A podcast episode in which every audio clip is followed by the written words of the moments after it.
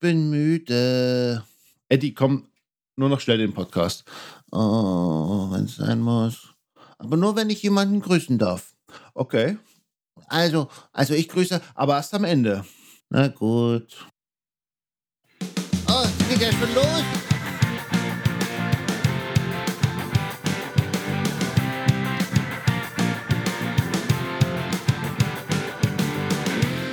In der heutigen Folge reden wir über Updates.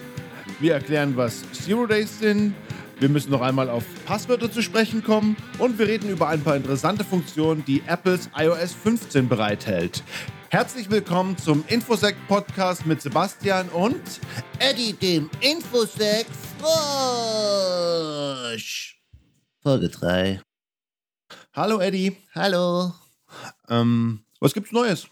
iOS 15.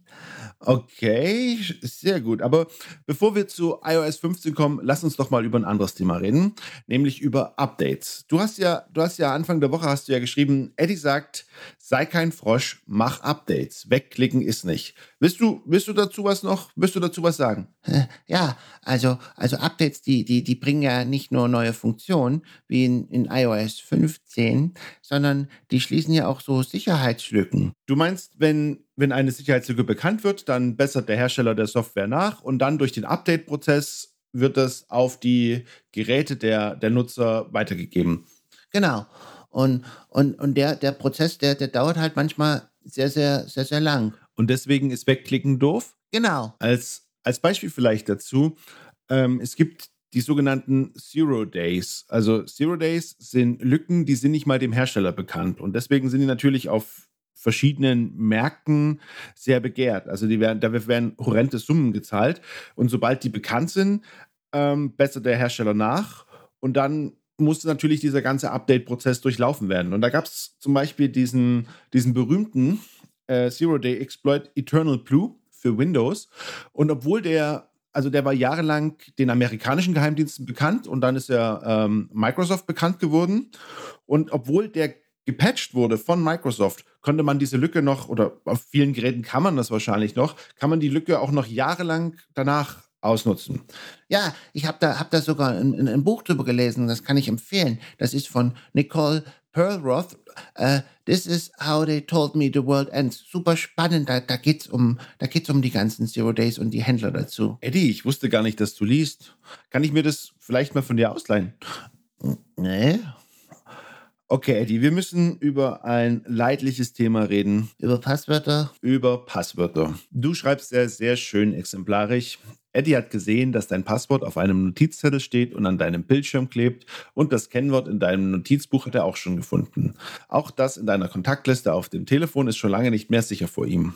Ach, Eddie, ich habe ich hab diese Woche auch schon wieder Sachen gesehen. Ich habe ich hab einen im Zug gesehen, der hatte zwei Handys. In dem einen hatte er in der Kontaktliste den Sperrcode für das andere gespeichert, den er dann ra hektisch rausgesucht hat, um das Ticket zeigen zu können. Ich habe ein TXT-File auf einem Desktop gesehen, in dem einige Passwörter gespeichert waren. Und mir ist ein, ich hab, bin auf einen Büroschrank getroffen. Da war auf der Innenseite ein A4-Zettel geklebt auch mit sämtlichen relevanten Unternehmenspasswörtern. Ach, Jungs und Mädels, hört doch mal auf damit. Da haben wir doch schon in der letzten Folge darauf hingewiesen. Hört doch da mal rein oder, oder nutzt doch einfach einen Passwortmanager und zwei Faktoren, ja? Kommen wir zum nächsten Thema oder, oder hast, du noch, hast du noch was zu ergänzen? Ja, also ich hätte noch was. Und zwar, hast du, hast du gewusst, wie man auf einem Handy so einen vierstelligen Code oder, oder so ein Wischmuster da ganz gut knacken kann? Nö. Na, ganz einfach. Du hältst es gegens Licht und guckst mal, wo die Finger drauf sind. Okay, und dann siehst du. Ja, das reduziert halt die wahrscheinlich, also die Möglichkeiten total. Also wenn du einfach vier Punkte siehst, wo die Finger drauf waren, dann ist es äh, wesentlich einfacher. Okay, und was, was, was, würdest, du, was würdest du raten?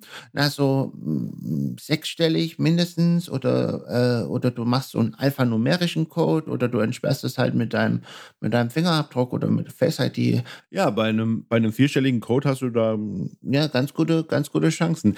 Ich kann mich da erinnern, ich habe mal während des Studiums habe ich in einem Handyladen gearbeitet und da haben wir auch diese Wischmuster und die ähm, vierstelligen Codes, also der Kundengeräte, ja, egal. Ja, ich, ich, ich will auch lieber über andere Sachen reden.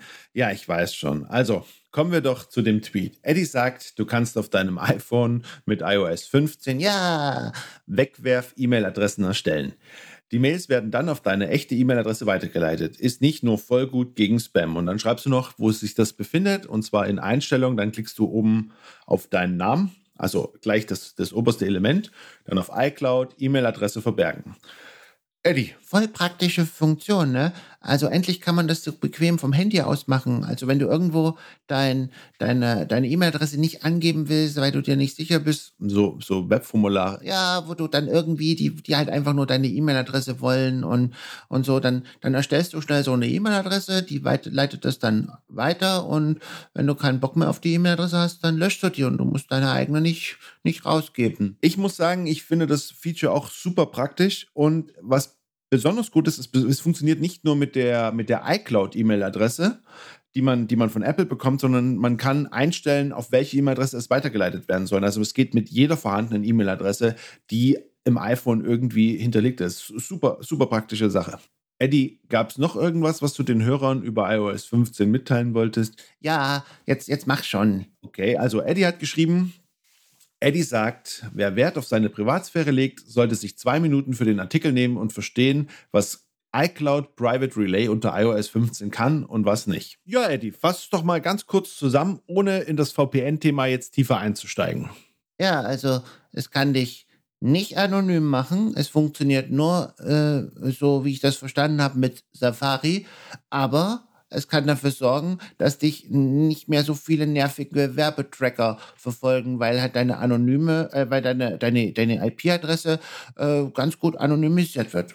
Sehr gut. Das war jetzt wirklich eine kurze Zusammenfassung und ich, ich denke, das reicht auch jetzt, denn wir haben noch einen Tweet. Und der lautet: Eddie sagt, dass ein Hotspot über das Handy meist sicherer ist als ein öffentliches WLAN. Aber du solltest darauf achten, dass ein Hotspot nicht sowas wie iPhone von Eddie dem Frosch heißt. Und dann schreibst du noch, wo man die Einstellungen findet, also unter Einstellungen, allgemein, Info und Name. Na, möchtest du was dazu sagen? Äh, eigentlich nicht, aber vielleicht kannst du kurz erklären, äh, warum ein öffentliches WLAN unsicher sein kann. Naja, du kannst nicht sicherstellen, dass deine Daten nicht irgendwie mitgelesen werden. Aber komm, komm, erzähl die Geschichte. Na. Eddie und ich sind nach Bochum gefahren. Wir haben bei McDonalds Pause gemacht. Da war ein Typ, der hat Zigarre geraucht. Ja, und da ist ja die Männlichkeit durchgegangen, weil es dich genervt hat. Ja, das lief nicht ideal, aber dann habe ich gesehen, dass der Typ sein Hotspot-Name war sein Name und der Name seiner Firma und ja, man konnte echt alles über ihn rausfinden. Ja, Google ist dein Freund. Eddie, was empfiehlst du? Ja, weniger toxische Männlichkeit. Nein, ich meine jetzt. Ja, also du kannst dein iPhone einfach einen anonymen Namen geben oder du nennst es iPhone von Eddie dem Frosch. Wenn das jeder so hätte, dann wären wir super sicher. Gut, also dann Auftrag an alle Hörer, das iPhone umbenennen in iPhone von Eddie dem Frosch.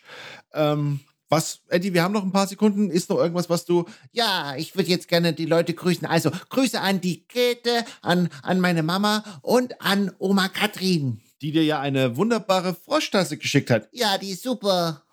Vielen Dank fürs Zuhören. Das war der Informationssicherheitspodcast mit Sebastian und Eddie, dem Infosec Frosch. Bis nächsten Sonntag. Ciao. Tschüss.